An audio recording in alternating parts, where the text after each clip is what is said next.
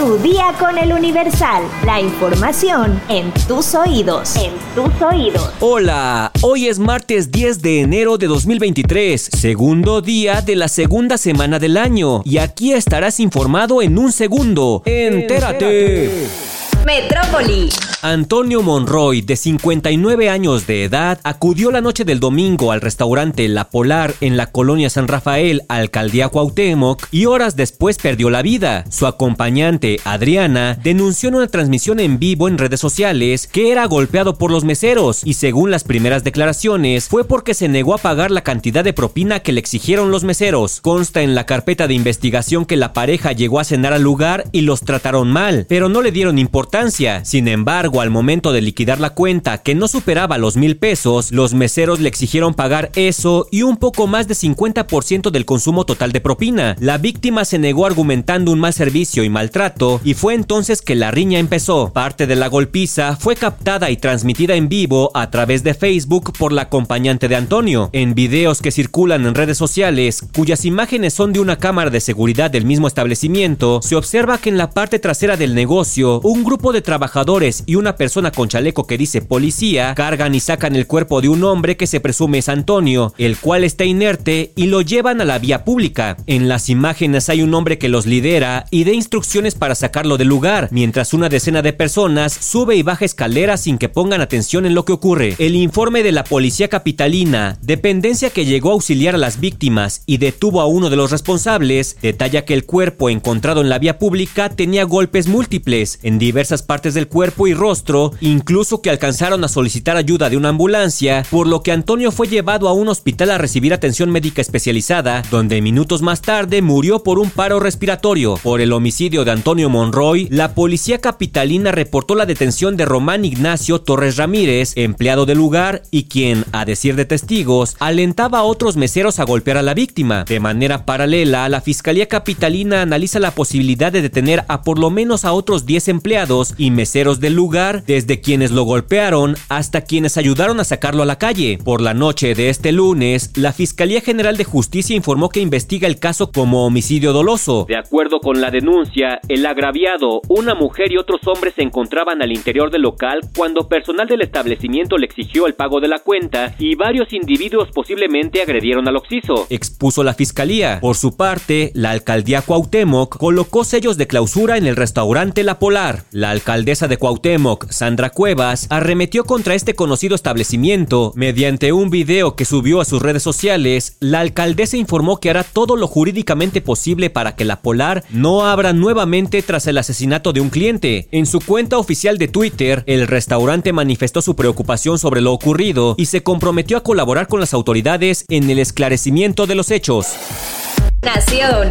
Este lunes 9 de enero, el Consejo Técnico de la Facultad de Derecho de la Universidad Nacional Autónoma de México se reunió para discutir el caso del supuesto plagio de tesis de la ministra Yasmín Esquivel y los probables conflictos legales. El Consejo de la Facultad de Derecho también revisó el caso de la maestra Marta Rodríguez Ortiz, quien dirigió la tesis de la ministra, así como la de Edgar Ulises Baez Gutiérrez. En un comunicado, la escuela informó que el Consejo Técnico acordó instruir a la Comisión de ética para que resuelva pronto el procedimiento disciplinario que haya lugar respecto a la actuación como directora de las tesis y sinodal de la profesora Marta Rodríguez Ortiz con apego estricto a la normativa. Dice además que la comisión emitirá un dictamen al Consejo Técnico que definirá la situación de dicha académica en esta facultad. En su comunicado, la Facultad de Derecho no habla en particular de la ministra Esquivel o de Edgar Ulises Báez. El pasado 6 de enero, el rector de la UNAM, Enrique Graue, presidió una sesión del Consejo de Directores de Facultades y Escuelas en la que se acordaron diversas medidas para evitar el plagio de las tesis.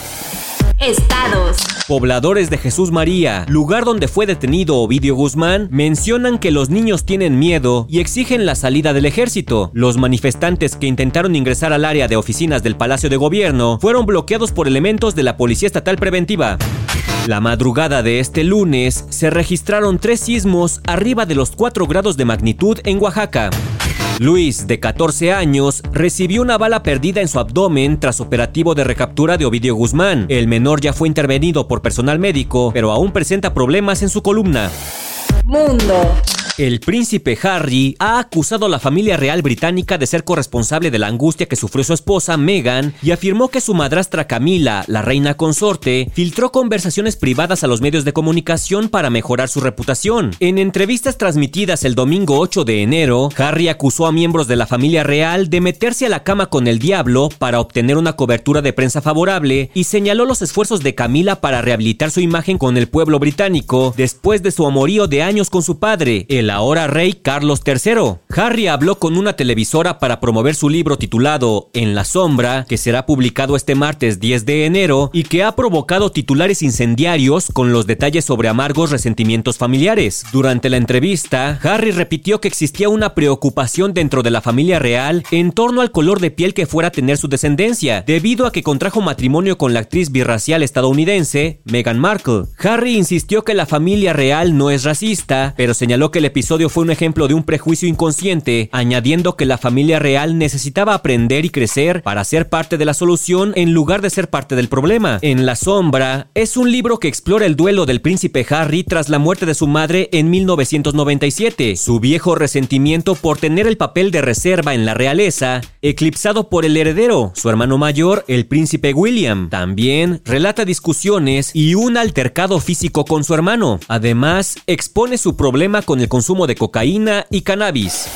Espectáculos. La recaptura de Ovidio Guzmán dio mucho de qué hablar en los últimos días. Incluso se dijo bastante sobre la vez que Edwin Cass, vocalista de Grupo Firme, cantó el narcocorrido titulado Soy el ratón, canción que habla sobre el hijo del Chapo Guzmán. Soy el ratón, soy Ovidio, soy Guzmán, hijo del Chapo. Soy hermano de Alfredito y de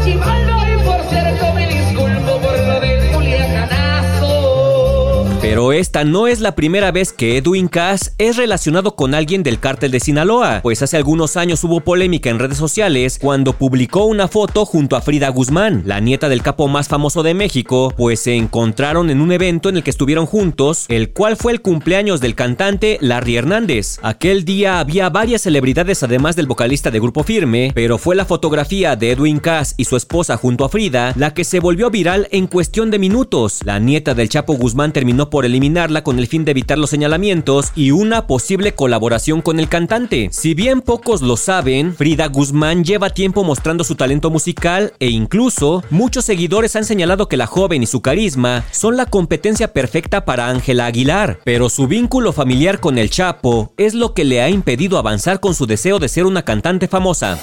¿Sabes a qué hora dejar de comer para evitar la obesidad? Descúbrelo en nuestra sección menú en eluniversal.com.mx. Ya estás informado, pero sigue todas las redes sociales de El Universal para estar actualizado. Comparte este podcast y mañana no te olvides de empezar tu día. Tu, día, con, El Universal.